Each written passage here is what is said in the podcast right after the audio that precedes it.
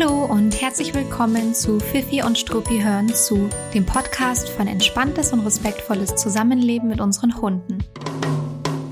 Ich bin Gloria und ich freue mich, dass du hier bist und zuhörst. Ich bin seit über acht Jahren in der Verhaltensberatung und im Hundetraining tätig und ich bin die Gründerin von Fifi und Struppi, einer Learning-Plattform mit Webinaren rund ums Thema Hundeerziehung. Heute startet eine Podcast-Themenreihe, auf die ich mich seit Wochen freue und zwar nehmen wir uns das große Thema Tierschutzhunde bzw. Tierschutz bzw. Auslandstierschutz vor. Ich werde die Themen und die Folgen so gestalten, dass sie für HundehalterInnen mit, aber auch ohne Tierschutzhund interessant sind. Also freut euch darauf, es werden ein paar wirklich tolle Inhalte mit dabei sein. Heute starten wir mit der großen Frage, mit der meistens alles beginnt. Ein Hund aus dem Tierschutz aufnehmen, ja oder nein?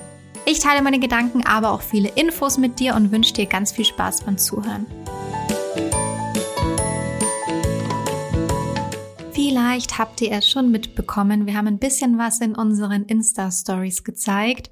Wir hatten nämlich eine ganz aufregende letzte Woche. Es haben Dreharbeiten stattgefunden für unseren ersten Imagefilm, den wir ganz gerne äh, drehen wollten, um ihn auf die Website zu setzen, einfach um die Plattform ein bisschen zu erklären und unsere Philosophie und naja, einfach so ein paar Einblicke zu gewähren, ähm, wie das bei uns so aussieht und abläuft. Und da freue ich mich schon sehr darauf. Aber es war natürlich auch eine sehr neue Erfahrung, vor der Kamera zu stehen. Ich sitze ja sonst meistens hinter Mikrofon und nicht vor der Kamera. Und der Unterschied ist schon, sagen wir mal, signifikant. Aber es hat total viel Spaß gemacht und wir haben es mit einem ganz tollen Team gemacht und ich bin mir sicher, dass da was Schönes bei rauskommen wird. Eine Sache war ganz interessant und zwar haben wir zuerst ähm, Außenaufnahmen gemacht mit äh, drei Hunden, die in, also einfach aus unserer Umgebung drei Hunde, also drei Hunde, die uns nahestehen. Aber meine eigene Hündin war nicht mit dabei. Und dann haben wir an einem zweiten Drehtag noch bei mir hier zu Hause, in meinem Arbeitszimmer, in der normalen Umgebung, in der auch sehr, sehr viel Pfiffi und Struppi stattfindet, gedreht. Und da war natürlich auch meine Hündin mit dabei. Und ich habe das ganz bewusst so entschieden und geplant und wollte euch ein kleines ähm, ja, ein klein, klein bisschen an meinen, ein kleines bisschen an meinen Gedanken teilhaben lassen. Es ist nämlich tatsächlich gar nicht so ohne für Hunde an solchen Filmen oder auch Drehaufnahmen beteiligt zu sein. Und für uns Menschen sieht das oft aus wie etwas ganz Kleines, ganz Einfaches, ganz Beiläufiges. Aber es ist für Hunde doch extrem anstrengend und deshalb haben wir entschieden, es tatsächlich so sozialverträglich wie möglich für die Hunde zu gestalten.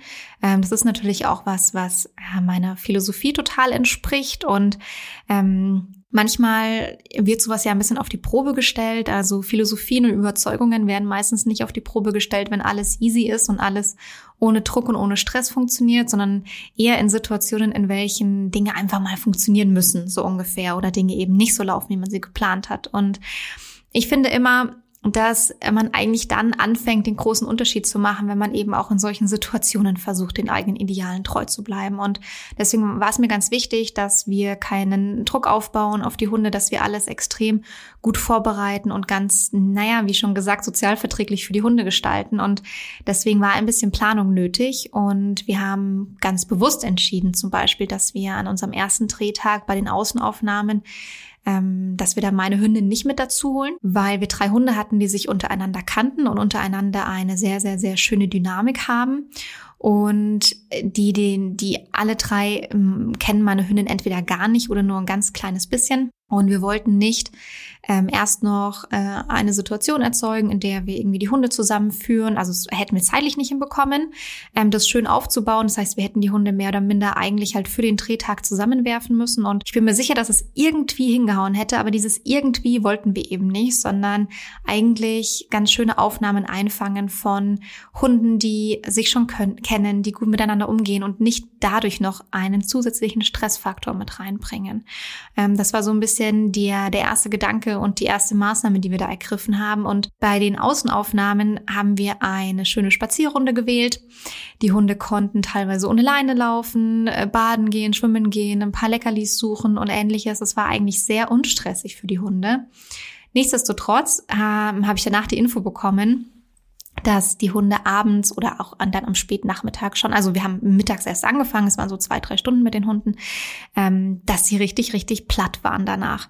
Und das hätte ich sogar tatsächlich selbst ein bisschen unterschätzt, weil ich mir dachte, ach wie schön, die gehen auf ihrer normalen, bekannten Spazierrunde und wir filmen da ein bisschen mit. Aber auch das war tatsächlich trotzdem für die Hunde eine andere Situation, als es natürlich normalerweise der Fall ist und ähm, war wohl schon für die auch ganz schön aufregend. Und dann zwei Tage später hat der Dreh eben bei mir zu Hause stattgefunden. Zum einen, weil ähm, ja, es hier eigentlich eine ganz schöne Umgebung ist, ein ganz schöner Einblick ist, den wir geben können und weil wir auch, wo, also Fifi und Struppi hier eben auch äh, sehr, sehr stark passiert und vorbereitet wird ähm, und wir ein bisschen Einblicke zeigen wollten in den normalen ja, in so einen ganz normalen Blick hinter die Kulissen, ohne etwas zu zeigen, was vielleicht überhaupt nicht so der Fall ist äh, normalerweise. Und dadurch, dass natürlich viel hier bei mir im Arbeitszimmer an meinem Schreibtisch stattfindet, konnte man das auch ganz gut dann hier abbilden und filmen. Und zum anderen wollten wir gerne auch sehr authentische Bilder äh, mit meiner Hündin gemeinsam machen. Und äh, wo ist es natürlich authentischer als in unserer normalen Umgebung? Und es war tatsächlich auch wahnsinnig gut von uns der die Entscheidung, auch im Nachhinein,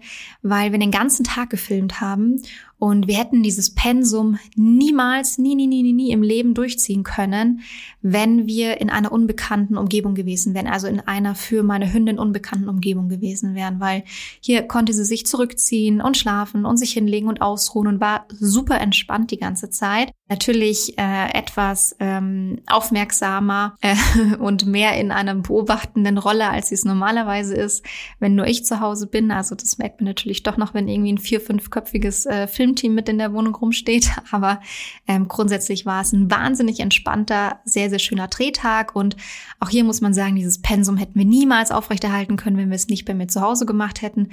Und ähm, auch da habe ich mir wieder gedacht, krass, was für ein wahnsinniges Pensum für Hunde, die ähm, oft gefilmt oder auch fotografiert werden. Und ich glaube, man unterschätzt es manchmal. Also auch Hunde, die oft für zum Beispiel Instagram fotografiert werden, größere Hunde-Accounts und ähnliches, ähm, wo einfach auch Tag für Tag Hunde-Content produziert werden muss, ein Stück weit, darf man, glaube ich, nicht unterschätzen, dass das ein ganz schöner alltäglicher Stressor für diese Hunde ist. Und ich glaube, es wird leider häufig unterschätzt. Aber Hunde merken das. Hunde merken das natürlich, wenn von ihnen Dinge erwartet werden, wenn sie posieren sollen oder was machen sollen. Und ähm, das ist ja Jetzt wiederhole ich mich aber auf jeden Fall nicht zu unterschätzen. Ähm, das nur aber so als ganz kleines Intro und weil ich euch ein bisschen erzählen wollte, wie es so abgelaufen ist. Wir wählen jetzt gerade die Szenen aus, die wir zeigen wollen und ähm, schneiden dann den Film und sobald es ähm, ein erstes Ergebnis gibt, erzähle ich euch natürlich sehr gerne davon und dann sieht man das hoffentlich, äh, sieht man den hoffentlich irgendwann im Laufe des Februars auf unserer Website. Es gibt noch eine zweite Ankündigung, äh, die ist eigentlich fast noch spannender, finde ich, und zwar haben wir uns schon sehr lange, beziehungsweise ich mich, mit dem Gedanken eines Newsletters äh, gedanklich äh, getragen. Und ich bin, um ehrlich zu sein, kein großer Fan von klassischem E-Mail-Marketing. Ähm, mich nerven solche E-Mails oft nach kurzer Zeit, also jetzt sehr ehrlich gesprochen. Ähm, aber naja, Natürlich äh, weiß man, dass E-Mail-Marketing mitunter doch noch sehr gut funktioniert. Deswegen versteht man natürlich auch, warum man da teilweise von gewissen Shops oder Anbietern zugeballert wird mit E-Mails. Aber die Angst kann ich euch sofort nehmen. Es wird zwar einen Pfiffi und Struppi Newsletter geben, aber es wird darin sehr, sehr wenig E-Mail-Marketing passieren, ähm, sondern eigentlich wird es ein ganz schönes neues Format sein. Wir haben es ähm, Post von Gloria genannt, weil genau das soll es sein. Es ist ein von mir ganz ähm, persönlich geschriebene geschriebene E-Mail, die einmal im Monat kommen wird, also auf einem äh, Level, auf dem man sich, glaube ich, absolut nicht ähm, irgendwie äh, ja auf die Füße getreten fühlen kann. Und mit ganz schön ausgewählten Inhalten von mir. Ähm, da werden Inhalte mit drinnen stehen, Highlights, äh, die mir begegnet sind, die ich hatte im vergangenen Monat, Empfehlungen von mir, auch ein kleiner Blick hinter die Kulissen von Fifi und Struppi, ein kleiner Ausblick auf unser Webinarprogramm für den Folgemonat. Ähm, also da werden ein paar Inhalte aufbereitet werden von mir, die man sich, glaube ich, wirklich sehr, sehr schön durchlesen kann. Und ich freue mich da total drauf, weil ich finde, dass wir damit ein ganz schönes neues Format ins Leben gerufen haben. Und die äh, erste Post von Gloria wird am Samstag abgeschickt werden, also am 5. Februar. Und dann immer ähm, in den Folgemonaten am ersten Samstag des Monats. Und wenn du dich dazu anmelden möchtest, das ist natürlich ein kostenloser Newsletter, dann kannst du das total gerne machen. Und zwar scrollst du auf unserer Startseite fifiundstruppi.de ganz nach unten ähm, oder nahezu ganz nach unten und dort kann man sich zum Newsletter anmelden. Bitte einmal im Posteingang gucken. Ähm, man bekommt eine E-Mail, auf die man nochmal bestätigenderweise klicken muss, damit wir wirklich auch die Zustimmung haben, dass wir euch anschreiben dürfen. Und dann bekommt ihr hoffentlich, fingers crossed, am Samstag die erste erste Post von Gloria. Ich bin gespannt, weil wir haben uns jetzt so auf die Inhalte und die Aufmachung von diesem Newsletter konzentriert, dass wir, ich sag mal, jetzt also die technische Komponente noch nicht ganz bis zum Ende durchgedacht haben. Aber ich bin mir ganz sicher, dass es hinhauen wird. Und ich freue mich schon sehr darauf. Melde dich total gerne an dafür, wenn du Lust hast, mal reinzuschnuppern und dir das mal anzugucken. Und ja, ich würde mich auf jeden Fall sehr freuen, wenn da die ein oder andere Info drin steht, der ein oder andere Inhalt drin ist, der dich ähm, ja vielleicht auch ein bisschen bewegt oder berührt und ähm, so wie es wahrscheinlich auch mich bewegt und berührt hat, sonst hätte es ja nicht seinen, seinen Weg in den Newsletter gefunden. So, und jetzt tauchen wir hier ein äh, in unsere Podcast-Themenreihe zum Thema Tierschutzhund beziehungsweise Tierschutzhunde. Ich bin selbst mit dem Thema Tierschutz beziehungsweise Auslandstierschutz in Berührung gekommen, weil ich vor, wie lange ist denn das mittlerweile her? Sechs Jahre? Fünf Jahre? Sechs Jahre? Ich weiß es nicht mehr genau in die ehrenamtliche Tierschutzarbeit äh, mit eingestiegen bin, ähm, ganz, ganz konkret bei einem Tierschutzverein und habe da über einige Jahre hinweg auch extrem viel Zeit rein investiert, was ich aktuell leider nicht in dem Umfang leisten kann. Aber ich habe in der Zeit sehr, sehr viel mitbekommen und habe vor allem war ich zuständig für die Betreuung von äh, Familien, die einen Hund aus dem Auslandstierschutz aufgenommen haben und dann hier eben in Deutschland beziehungsweise der Dachregion äh, nach der Adoption Probleme hatten, äh, unterschiedlichster Art. Und dann kam ich ähm, meistens ins Spiel und bin da einmal mit reingesprungen und habe versucht zu helfen und zu vermitteln oder Infos weiterzugeben, passende Hundeschulen rauszufinden. Und ähm, da ist mir aufgefallen, dass es tatsächlich sehr ähm, zum einen spezielle Themen mit Tierschutzhunden gibt und zum anderen auch wirklich Themen, die sich wiederholen. Ja, also natürlich ist jeder Tierschutzhund wahnsinnig individuell ähm, und ich will die überhaupt nicht über einen Kamm scheren. Das wird man heute auch noch mal im Laufe der Folge mitbekommen, ähm, weil es ganz stark auch darum gehen wird, wie individuell äh, Tierschutzhunde sind. Aber es gab nichtsdestotrotz immer wiederkehrende Themen und ich habe so bemerkt, dass ich mich wiederhole in dem, was ich erkläre und sage und warne und ähnliches. Und ja, das fand ich eigentlich ganz spannend, dass es doch da bestimmte Muster gibt, die man erkennen kann und bestimmte Themen gibt, die man erkennen kann. Und ähm, für mich sind Tierschutzhunde tatsächlich schon etwas ganz Besonderes, weil die eben auf gewisse Art und Weise sich unterscheiden von dem klassischen Zuchthund. Äh, nicht in allen Bereichen und das ist nicht immer der Fall aber es ist doch schon häufig eine sehr andere Situation. Und da möchte ich gerne ein bisschen tiefer mit reinspringen äh, in diese, in das, in das Thema, beziehungsweise in einige Themen drumherum. Ähm, und ich will jetzt gar nicht zu, so viel vorwegnehmen, was in der Podcast-Themenreihe alles stattfinden wird, weil ich heute auch im Laufe der Folge auf äh, das eine oder andere noch eingehen werde. Hm, deswegen würde ich sagen, wir starten jetzt heute einfach mal direkt ähm, mit dem Thema, das ich mir für heute rausgepickt habe. Es soll eigentlich mal damit beginnen, äh, naja, so ein bisschen mit der ersten Überlegung, nämlich Tierschutzhund ja oder nein. Und vielleicht hattest du diese Überlegung auch, vielleicht hast du sie gerade, vielleicht hast du sie für dich schon beantwortet. Also vielleicht ist der Tierschutzhund schon eingezogen, vielleicht ist der Hund vom Züchter schon eingezogen. Ähm, aber nichtsdestotrotz, wir dröseln dieses Thema heute hier mal im Podcast etwas auf. Und ich möchte gerne damit starten, was ich eigentlich so davon halte, von diesen klassischen Sätzen, beziehungsweise diesem klassischen Motto, ähm, Adopt, don't shop. Ich bin mir sicher, wenn du dich mit Tierschutz beziehungsweise Tierschutzhunden ein bisschen auseinandergesetzt hast, bist du auch mal über diesen Spruch oder über diesen Hashtag gestolpert.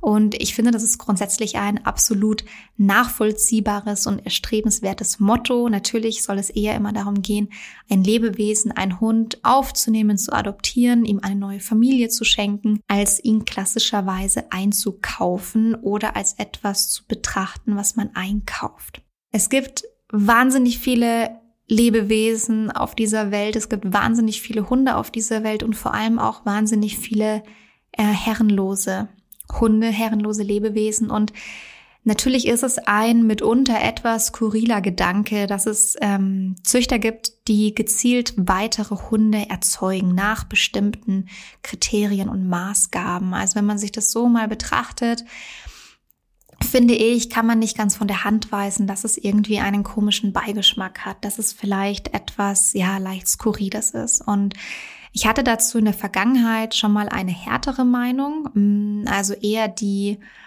sehr harte Überzeugung, dass man unbedingt einen Hund aus dem Tierschutz adoptieren sollte und es einfach keine Rechtfertigung gibt für einen Zuchthund. Aber ich muss es gleich vorweg sagen, bevor, bevor ich hier womöglich einige verärgere, aber auch ganz unabhängig davon, ich bin davon ein bisschen abgekommen. Also ich habe meine harte Meinung da ein bisschen reflektiert und auch ein bisschen verändert. Ähm, wie ich genau dazu stehe, das sage ich euch nochmal konkret am Ende der Folge, weil jetzt müssen wir uns erstmal ein paar äh, entsprechende Infos erarbeiten. Aber eins schon mal vorab, ich bin grundsätzlich immer noch ein totaler Befürworter für, also dafür, Tierschutzhunden ein Zuhause zu geben.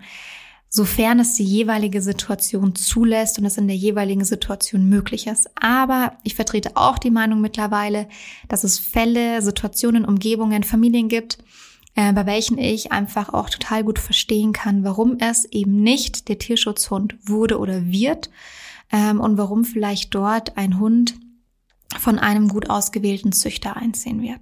Woher kann ein Tierschutzhund überhaupt kommen? Es gibt ja ganz unterschiedliche mh, mm, Vorgeschichten, ganz unterschiedliche Lebensbereiche, bevor Tierschutzhunde dann in ihre neue Familie einziehen.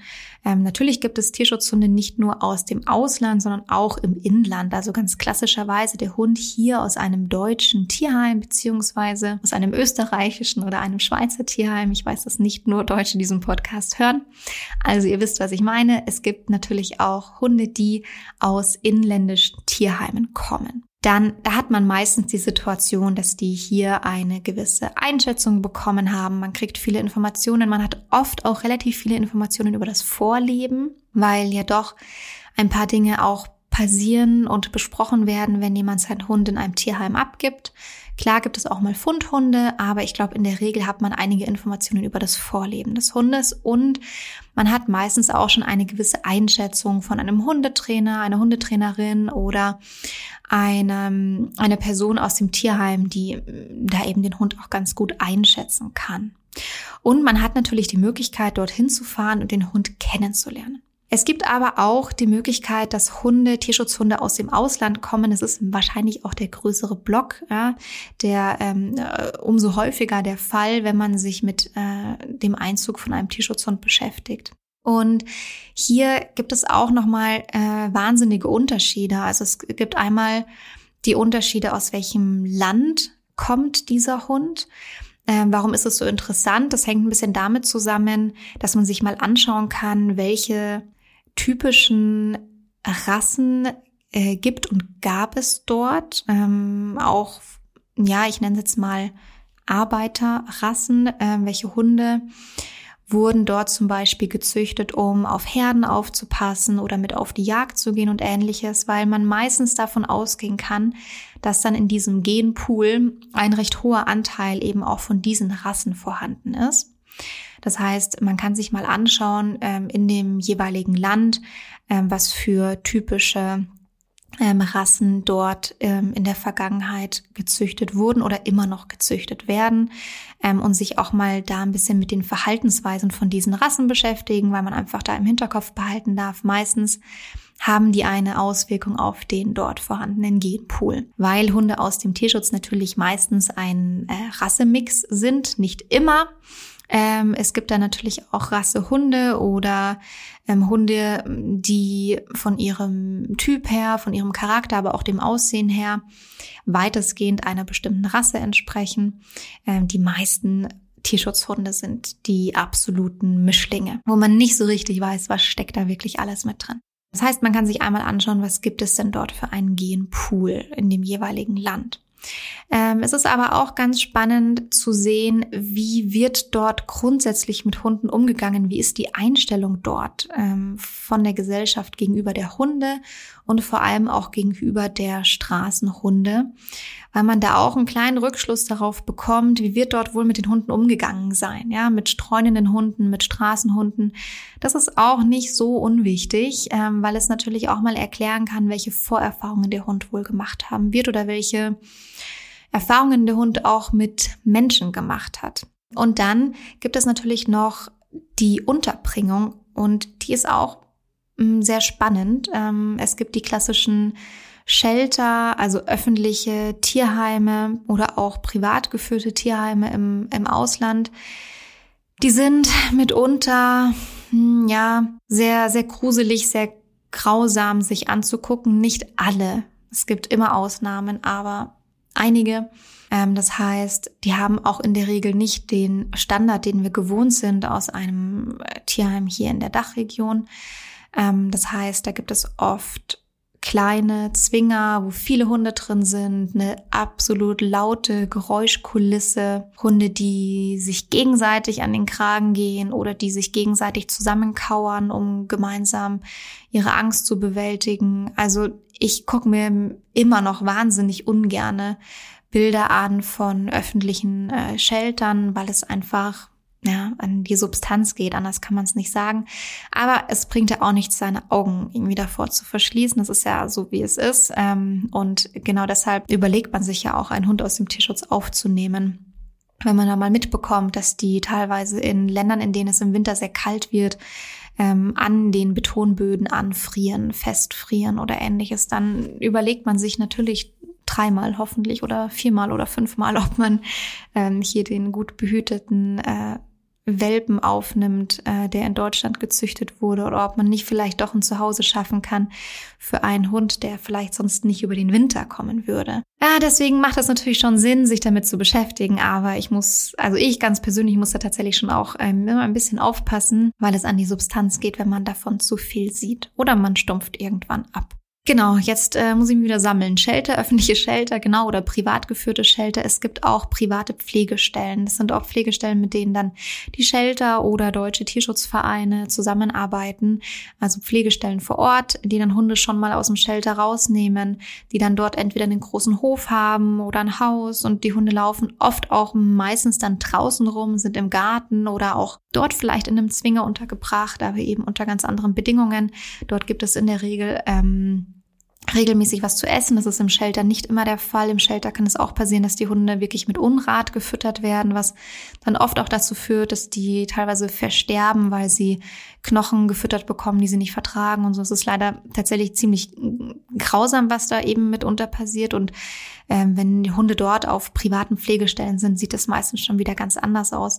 Nichtsdestotrotz kann es einem da auch passieren, dass die Hunde jetzt nicht wunderbar gut sozialisiert werden, weil da passiert es nicht äh, wie hier vielleicht ähm, bei einem deutschen Züchter oder bei einer Familie, dass man äh, dreimal am Tag mit dem Hund Gassi geht, dass man den Stuben rein bekommen möchte oder dem verschiedene Untergründe zeigt, damit er keine Angst vor verschiedenen Bodenbelägen hat. Also das sind schon Dinge, die schon sehr privilegiert sind, sagen wir es mal so. Und dann kann es sein, dass diese Hunde teilweise ungesehen, also ohne dass man sie persönlich davor gesehen hat, ähm, hierher vermittelt werden. Ja, das heißt, man sieht die online meistens auf Videos oder Fotos und kann sich dann entscheiden, ob man den aufnehmen möchte. Und bis zu seiner Ankunft hat man den dann noch nicht persönlich getroffen. Also das ist recht normal ähm, bei der Vermittlung von Auslandstierschutzhunden. Es gibt aber auch die Möglichkeit, dass die Hunde hier in Deutschland oder in der Dachregion erstmal auf Pflegestellen reisen, dann hier schon in eine Familie kommen und dann eben auf ihre endgültige Familie im besten Fall gut vorbereitet werden.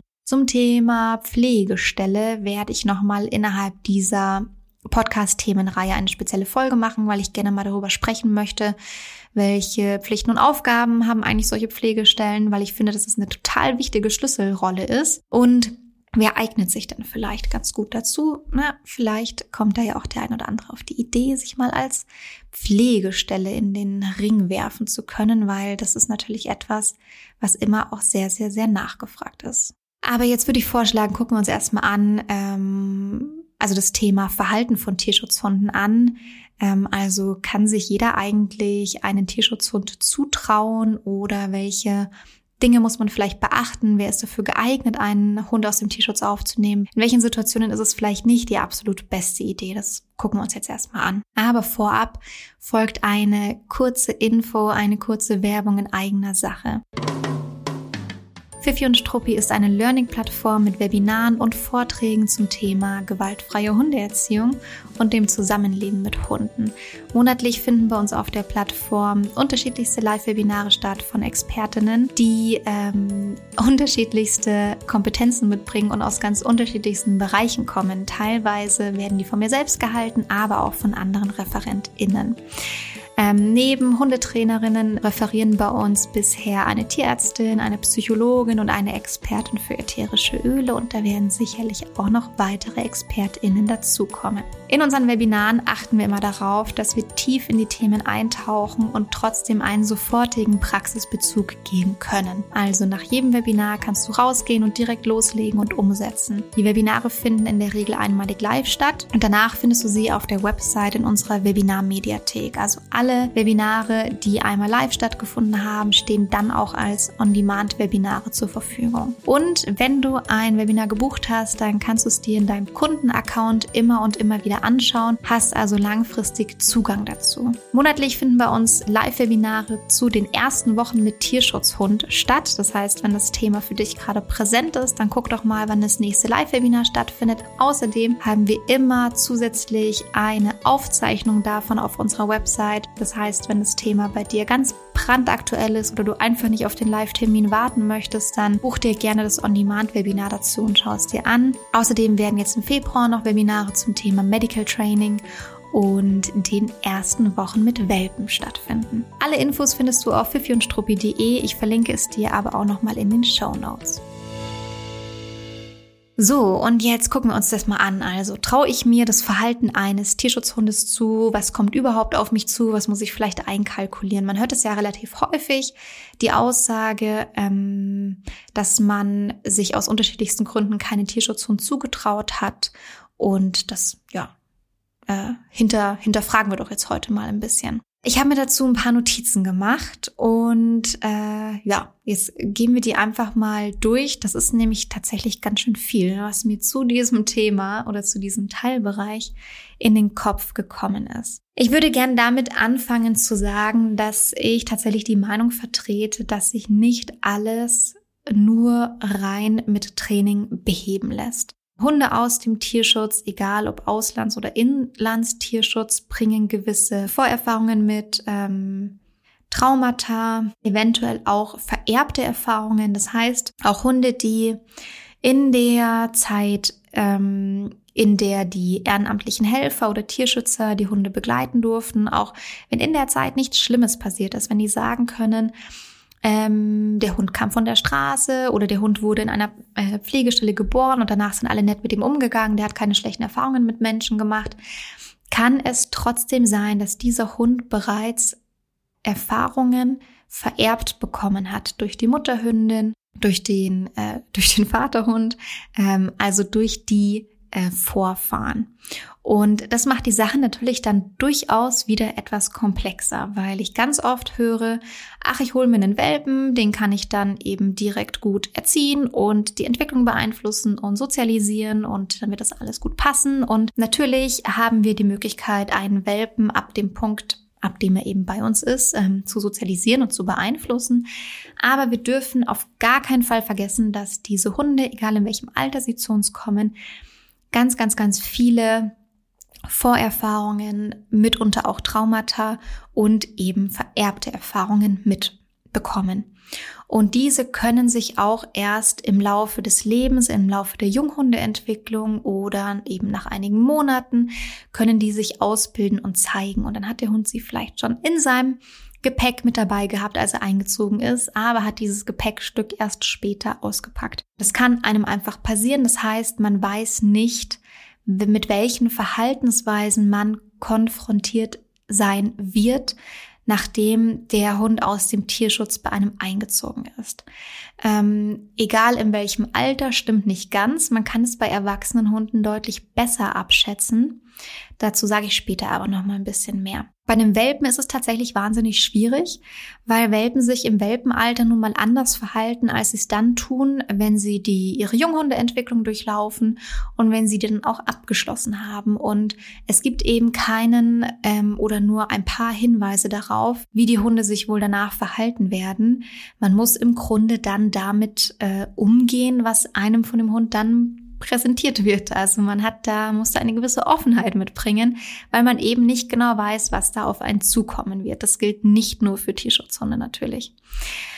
Ähm, nicht zuletzt werden Tierschutzhunde sehr gerne als Überraschungseier bezeichnet. Das sind sie wirklich. Man weiß nicht so richtig, äh, was in seinem kleinen Überraschungsei am Ende stecken wird. Die ersten Monate vor allem sind sehr, sehr, sehr volatil. Also die ersten Monate sind sehr volatil ähm, bei allen Altersklassen, die bei einem einziehen. Wenn ein Welpe einzieht, dann würde ich sogar sagen, dass die ersten zwei Jahre sehr volatil sind, weil die Junghundeentwicklung einfach äh, mindestens so lange dauert. So, das heißt, die Hunde ziehen erstmal ein. Und was meine ich damit, dass das Verhalten sehr volatil ist? Damit meine ich, dass es sein kann, dass das Verhalten sich extrem verändert in die eine wie in die andere Richtung. Es kann sein, dass ein Hund, äh, das also konnte ich auch schon äh, äh, absolut mehrfach miterleben, dass ein Hund einzieht und erstmal völlig das Leben auf den Kopf stellt, sich nicht anfassen lässt, abwehrend ist vielleicht sogar und ähm, dann nach einigen Wochen ein wahnsinnig liebevolles Verhalten zeigt. Es gibt aber auch die andere Seite. Es kann auch sein, dass erstmal ein Hund einzieht, der sehr ähm, ja erstmal überfrachtet ist mit all den neuen Eindrücken und der sich sehr gehemmt verhält für einige Wochen oder einige Monate und der dann mal nach einiger Zeit so ein paar Verhaltensweisen auspackt die man sich vielleicht so nicht gewünscht und vorgestellt hat. Also in die eine wie in die andere Richtung ist das Verhalten sehr volatil und ähm, nur wie das Verhalten ist, ähm, wenn der Hund eben, also kurz nach Einzug des Hundes, gibt einem keinen wirklichen Rückschluss darauf, wie es langfristig sein wird. Nicht nur das Verhalten ist volatil, auch die Beziehungsgeflechte. Das heißt, in den ersten Monaten verändert sich sehr viel in der Beziehung zwischen dem Hund und seinen neuen Bezugspersonen oder seiner neuen Bezugsperson. Auch hier äh, kann es sein, dass Veränderungen ähm, auftauchen, dass man Veränderungen erleben und erkennen kann. Also, dass man mal hört, ja, irgendwie mein mein Onkel konnte den Hund schon streicheln und jetzt plötzlich wird er angeknurrt, wenn er ihn anfassen möchte. Oder auch mal direkt innerhalb des Haushaltes kann einem das auch mal passieren. Ähm, das heißt, es kann mal sein, dass der Hund vielleicht schon eine scheinbar gute Beziehung zu einer Bezugsperson hatte und dann da doch mal irgendwie doch noch mal der Wurm reinkommt, gefühlt. Ähm, genau, das heißt, äh, alles ist möglich. Es kann sein, dass die Hunde erstmal sehr außer sich sind, wenn sie ankommen und man dann einfach über die Eingewöhnungszeit hinweg nach und nach erst so ein bisschen zu einem entspannten und ausgeglichenen Hund findet. Ähm, es kann aber auch sein, dass es einige Monate dauert, bis der Hund selbstsicher genug ist, um dann erst mit ein paar sehr originellen Verhaltensweisen um die Ecke zu kommen. Oder vielleicht benötigt er aufgrund seiner Unsicherheiten und Ängste eigentlich eine andere Form der Unterstützung und ihm fehlt etwas in der Unterstützung und bildet dann dadurch gewisse schwierige Verhaltensweisen aus. Es gibt ein paar, wie ich finde, sehr spezielle Anforderungen an das Training mit Tierschutzhunden und auch dazu wird es eine extra Folge geben, weil es ein wahnsinnige, wahnsinnig spannendes Thema ist. Ähm, das heißt, dem Thema werden wir uns auf jeden Fall nochmal widmen. Aber man muss einfach sagen, man weiß nicht, mit was man umgehen muss in den äh, ersten Monaten, nachdem ein Tierschutzhund bei einem einzieht. Und man muss auch hier eben sagen, es ist so wahnsinnig individuell, deswegen macht es das ganze Thema natürlich so schwierig. Es gibt Tierschutzhunde, die steigen aus dem Trapo aus, also aus dem Transport, mit dem sie kommen, äh, und tun so, als hätten sie nie woanders gelebt und steigen aus, so nach dem Motto, hey, hier bin ich, was machen wir jetzt? Und dann gibt es eben auch die sehr zarten Gemüter, die äh, rauskommen und denen man ansieht, dass sie irgendwie so ein bisschen eine gebrochene Seele haben. Ähm, oder es gibt die Gemüter, die auf eine nicht ganz so zarte Art und Weise ihren Unmut äußern. Also es ist wirklich alles, alles, alles möglich. Und was auch ganz wichtig ist zu sagen, das kann von der Beschreibung vor Ort abweichen. Also es kann sein, dass die Hunde nach der langen Fahrt oder nach dem Flug ähm, sich anders verhalten, als sie davor von dem Tierheim, den Tierschützern oder den ehrenamtlichen Helfern beschrieben wurden. Diese dieser Transport macht etwas mit den Hunden. Es ist oft die erste Autofahrt, ähm, in der Regel der erste Flug ähm, von einem Hund, je nachdem wie er dann eben zu uns kommt. Und es kann mitunter mal bedeuten, dass die Hunde ein Problem mit Enge bekommen, ein Problem mit Boxen bekommen oder mit Zwingern oder Käfigen, ein Problem mit Autofahren. Es kann auch sein, dass die Hunde untereinander Unverträglichkeiten entwickeln, weil sie dort eben auf engstem Raum zusammensitzen und vielleicht nicht die allerbesten Erfahrungen dort miteinander machen. Damit meine ich aber trotzdem immer auch ganz legale Transporte. Also das ist vielleicht noch wichtig zu sagen. Ich spreche hier die ganze Zeit immer von ganz seriösen Tierschutzvereinen und von ähm, Tierschutzhunden, die auf eine völlig legale und legale Art und Weise hier in die Dachregion ähm, einreisen und ich spreche auch bei den Transporten davon, dass äh, die gesetzlichen Standards eingehalten werden. Trotzdem sind es viele Hunde auf engem Raum zusammen, auch wenn man alle Standards einhält. Ich spreche überhaupt nicht ähm, von illegalen Tiertransporten. Ich spreche überhaupt nicht von äh, unseriösen Tierschutzvereinen, die Hunde hier einfach nur ins Land karren, um sie dann irgendwelchen Leuten aufs Auge zu drücken, sich überhaupt nicht mehr drum kümmern. Also das klammer ich wirklich komplett aus, beziehungsweise gebt mir gerne mal das Feedback, ob ich auch eine äh, Folge machen soll, um vielleicht mal über Seriosität und Unseriosität bei Tierschutzvereinen zu sprechen. Dann mache ich das gerne. Aber ich gehe hier immer erstmal vom Best Case aus. Denn auch im Best Case ist es so, dass es nicht immer einfach wird mit deinem Tierschutzhund. Und ich gehe natürlich, also ich gebe natürlich keine Tipps und Ratschläge dafür, wie du am besten mit deinem ähm, illegal an der Autobahn gekauften äh, Vermehrerwelpen umgehen kannst, weil ich die, den Kauf davon, die Adoption eines solchen Hundes tatsächlich absolut ablehnen würde. Also wir sprechen hier immer von ja, seriösen Verhältnissen. Aber gib mir gern mal das Feedback und die Info, ob ich in das andere Thema auch mal ein bisschen reinspringen soll.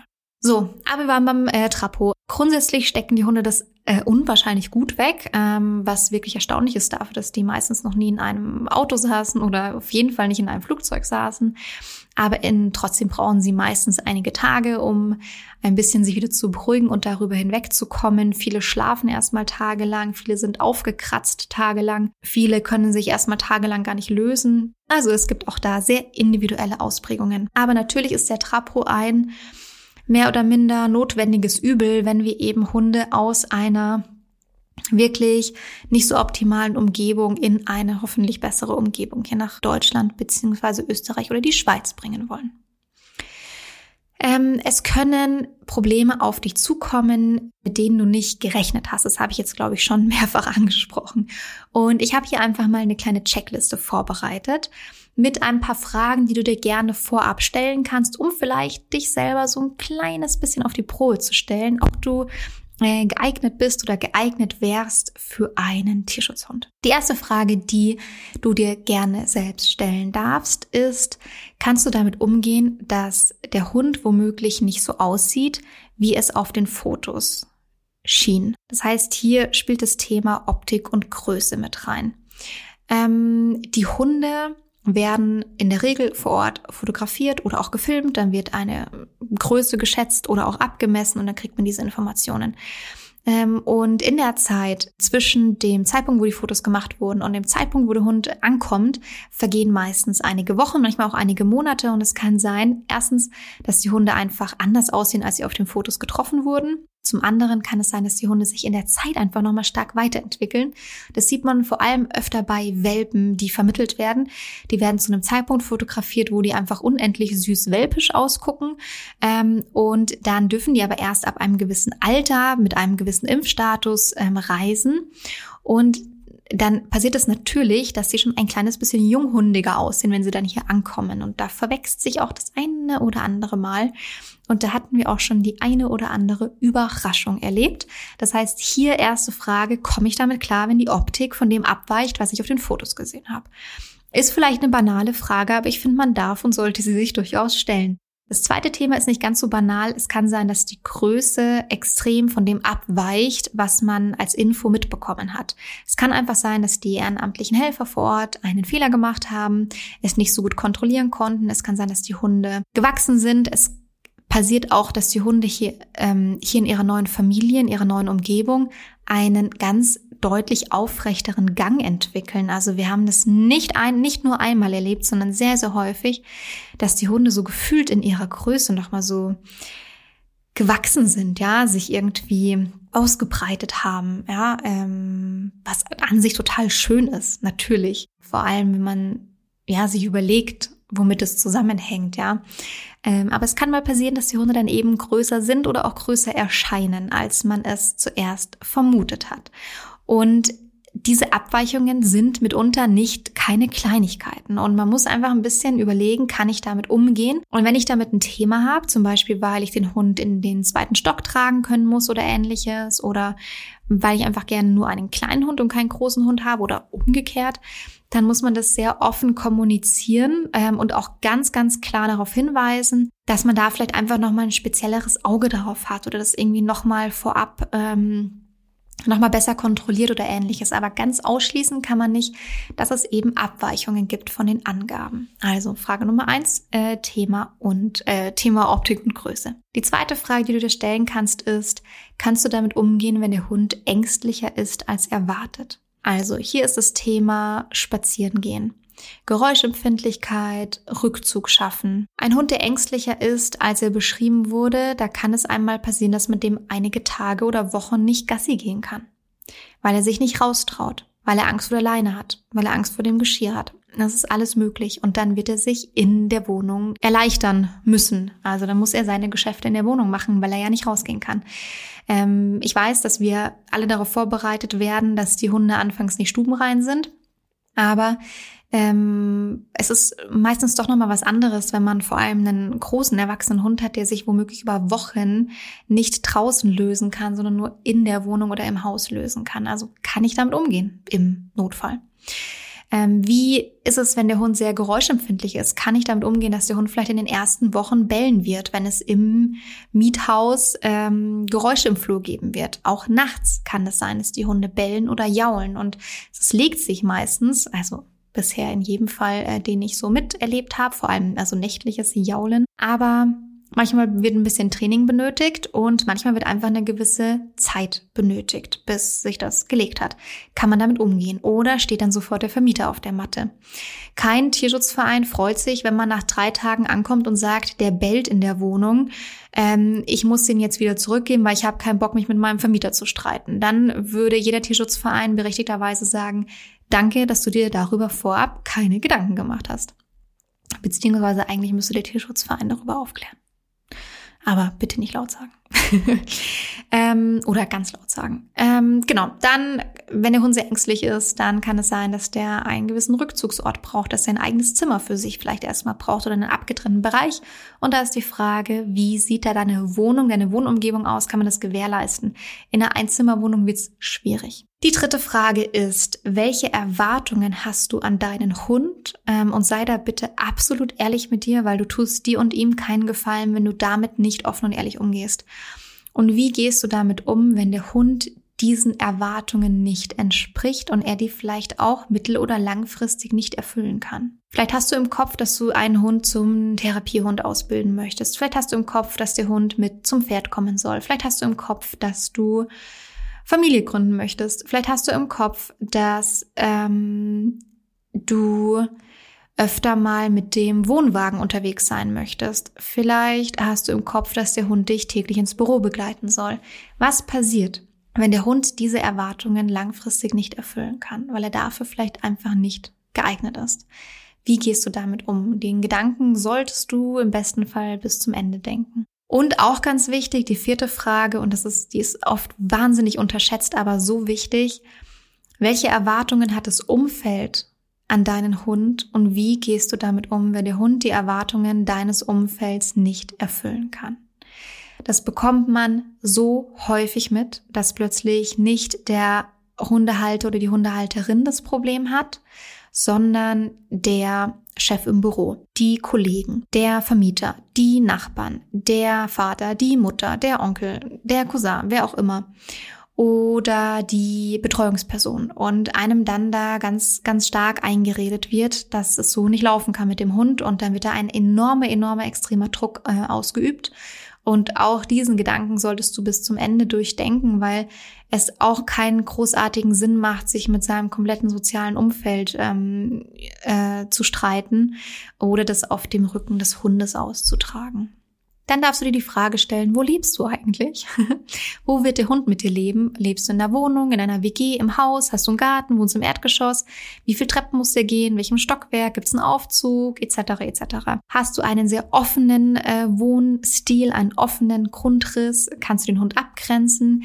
Ich weiß noch genau in meiner sehr aktiven äh, Tierschutzzeit, ich habe nichts mehr gehasst, um ehrlich zu sein, als wenn ich mit jemandem am Telefon war und gesagt habe, äh, bitte trenn den Bereich also bitte trennen die Hunde oder bitte trennen den Bereich ab. Man muss es irgendwie räumlich trennen und dann kam, das können wir nicht räumlich trennen, wir haben einen offenen Wohnstil. Das war immer, das war so ein richtiger Trigger für mich, weil ich mir immer dachte, oh Mann, komm, also ähm, Architektur hin oder her. Ähm, es wird Situationen geben, wo es einfach gut ist, wenn der Hund nicht ähm, ungehindert überall hinlaufen kann. Also auch das muss man ein kleines bisschen mal bedenken. Wenn das komplette, wenn ich jetzt mal über ein Einfamilienhaus spreche und das komplette Erdgeschoss ist komplett offen gestaltet, inklusive ähm, also direkt nach der Haustür alles komplett offen gestaltet, ähm, dann kann es durchaus mal eine gewisse Schwierigkeit beinhalten. Vor allem, wenn der Hund vielleicht Probleme mit Besuchern hat oder Probleme mit dem ersten Hund, der mit im Haushalt lebt. Aber zu dem Punkt kommen wir gleich noch. Also offener Wohnstil, bisschen problematisch. Dann lieber die Frage stellen, kann man was vielleicht mit Raumteilern, Raumgittern, äh, Türgittern und ähnliches vielleicht etwas abgrenzen im Notfall. Das Thema WG bin ich jetzt irgendwie so übergangen. Äh, das habe ich jetzt irgendwie so lapidar übersprungen. Das ist tatsächlich ein Riesenthema. Also wohne ich in einer WG ist wirklich, oh, dann bitte noch 3000 Mal länger überlegen, ob du überhaupt einen Hund ähm, adoptieren kannst und ob es wirklich ein Hund aus dem Tierschutz sein wird. Es ist eine wahnsinnig schwierige und herausfordernde Situation für einen Hund, ähm, wenn da wechselnde oder mehrere Mitbewohner sind, wechselnde Besucher, ähm, unterschiedliche Zimmer, die Leute kommen und gehen ohne wirkliches äh, Muster. Da kommen Freunde noch zusätzlich. Vielleicht hat nicht jeder Lust auf den Hund. Es ist wirklich ein ganz schwieriges Thema. Also das Thema WG ist irgendwie nochmal auf jeden Fall separat zu betrachten. So, jetzt aber Frage Nummer sechs. Es gibt nur acht Fragen übrigens, also nicht, dass ihr jetzt Angst habt. Ähm, gibt es einen Plan B für deinen Alltag? Und damit meine ich so Themen wie allein bleiben, Job, Büro, Betreuungssituationen, Urlaube, eigentlich alles, was ganz wichtig ist für deinen Alltag. Gibt es dafür einen Plan B? Was ist, wenn dein Hund nicht allein bleiben kann? Was ist, wenn dein Hund auch nach drei Monaten noch nicht allein bleiben kann? Was ist, wenn dein Hund mit ins Büro darf, aber sich im Büro nicht wohlfühlt? Was ist, wenn er sich so wenig wohlfühlt im Büro, dass er deinen Chef attackiert? Was ist, wenn die Betreuungsperson, die du eigentlich eingeplant hast, nicht mit dem Hund zurechtkommt? Gibt es einen Plan B für alles? Also am besten Pläne, ganz viele äh, Pläne B zurechtlegen, ähm, dann ist man auch im Endeffekt wahrscheinlich sogar deutlich entspannter, wenn der Hund kommt, weil man weiß, dass man immer noch so ein Ass aus dem Ärmel ziehen kann. Aber das ist tatsächlich eine ganz wichtige Frage. Gibt es einen Plan B für den Alltag? Oder gibt es viele Situationen, die einfach so funktionieren müssen? Das ist immer ein bisschen eine blöde Voraussetzung. Die siebte Frage. Leben andere Menschen mit in deinem Haushalt? Wollen die alle, dass dieser Hund einzieht? Wollen die wirklich alle, dass dieser Hund einzieht? Welche Erwartungen haben sie an den Hund? Oder hast du die vielleicht einfach nur extrem gut überredet und überzeugt, äh, dass dieser Hund einzieht? Da würde ich auch ein kleines bisschen hellhörig werden. Denn wenn dann ein Problem auftaucht, mm, dann hat man vielleicht nicht die Unterstützung, die man eigentlich bräuchte. Und die achte Frage, leben andere Tiere mit in deinem Haushalt? Also ein Ersthund, Katze oder Katzen, andere Tiere. Wichtigste Frage immer, kann man über eine gewisse Zeit separieren, falls es nicht funktionieren sollte? Gibt es die Möglichkeit, getrennt spazieren zu gehen? Also könntest du äh, mit beiden oder allen drei oder vier oder fünf wie vielen Hunden auch immer, äh, notfalls getrennt spazieren gehen, wenn es nötig ist. Hättest du dann jemanden, der in der Zeit auf den neuen Hund aufpasst, während du mit den alten Hunden draußen spazieren bist? Beziehungsweise hast du die Möglichkeit, vielleicht mit einer Begleitperson spazieren zu gehen, weil es vielleicht nötig sein wird.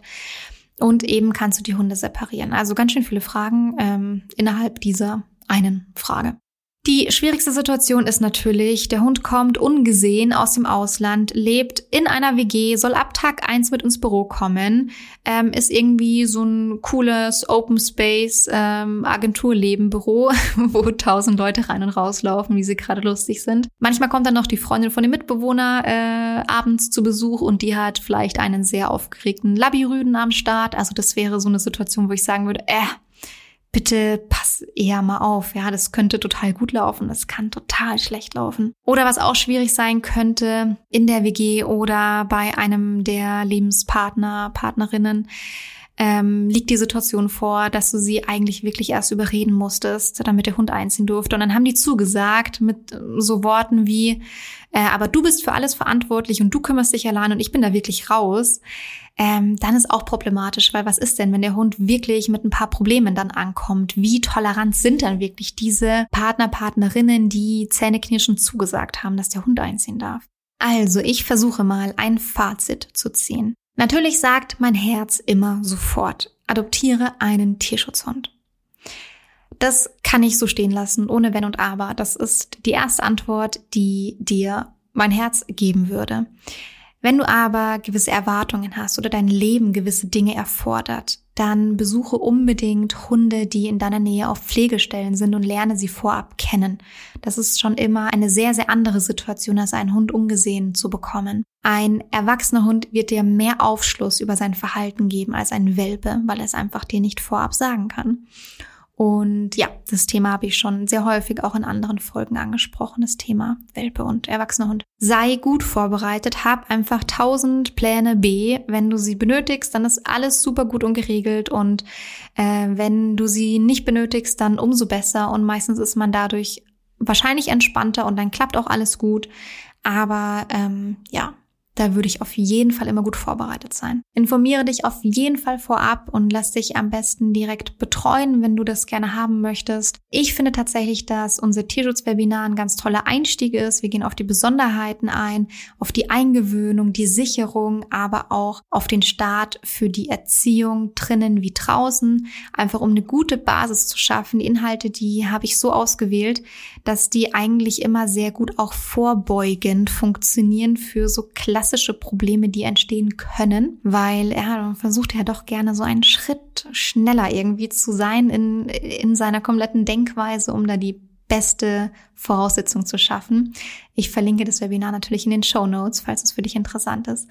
Oder du lässt dich direkt von einem Hundetrainer begleiten, bitte immer von einem gewaltfrei positiv arbeitenden Trainer oder Trainerin, am besten mit Erfahrung ähm, im Tierschutz oder mit Tierschutzhunden. Aber bitte Entscheide dich nicht um jeden Preis für einen Hund aus dem Tierschutz.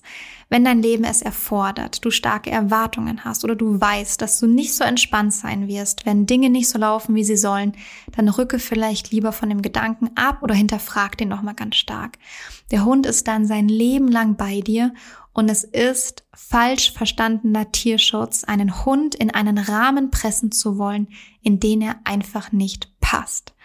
Das macht niemanden glücklich, das macht dich nicht glücklich und es macht auch den Hund nicht glücklich. Und die nächste Aussage von mir, die mag hart klingen, ich weiß, aber überprüfe dann bitte auch, ob du überhaupt für einen Hund in Frage kommst oder ein Hund für dich überhaupt in Frage kommt.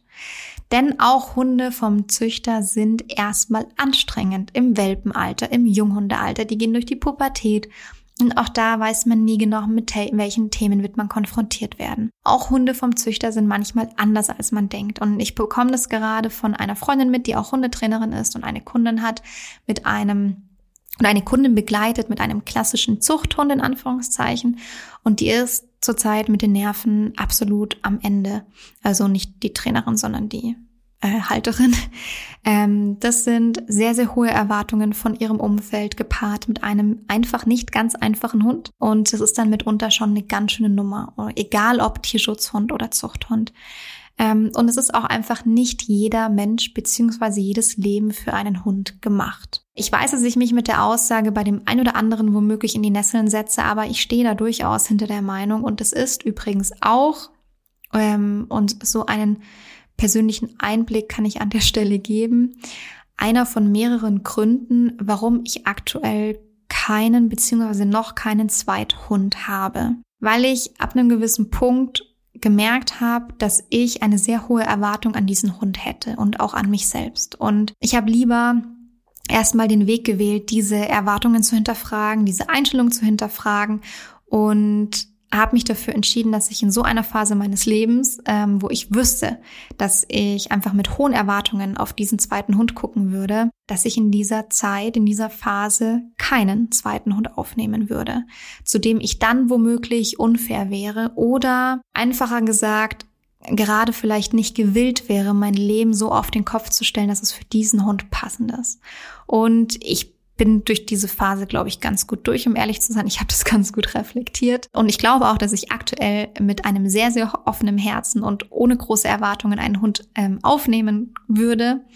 Aber ich habe ja auch schon gesagt, das ist nur ein Grund von mehreren und die anderen Gründe überwiegen aktuell. Ich bin trotzdem sehr glücklich, dass äh, ich diesen Gedanken oder diesen Punkt bei mir irgendwann mal aufgedeckt habe, dass mir klar geworden ist, dass ich gerade aktuell mit wahnsinnig hohen Erwartungen in diese Sache rangehen würde und ich auch gemerkt habe, dass erstmal ein bisschen in Anführungszeichen innere Arbeit nötig war oder wäre. Ja, also mag jetzt vielleicht ein bisschen ähm, sehr persönlich oder ein bisschen spirituell klingen, ähm, wobei innere Arbeit ist eigentlich nichts Spirituelles. Ähm, ich glaube, das kann man schon so sagen.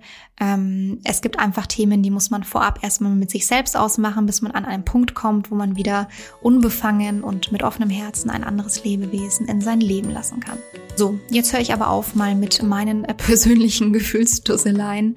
Ähm, es kommen ja außerdem noch ein paar Folgen in der Themenreihe und ich will mir auch die ein oder andere Anekdote noch aufbewahren und werde auch mal von den Pflegehunden berichten, die schon bei mir gelebt haben. Ich freue mich, wenn dir die Folge gefallen hat. Schick mir gerne dein Feedback, entweder per Mail an hello at oder auf unserem Instagram-Account at Sag mir, ob ich auf einen Punkt noch spezieller eingehen soll, dann versuche ich das zu berücksichtigen und alle anderen Infos zu unseren Webinaren und zu allen Terminen findest du wie immer auf fifiundstruppi.de.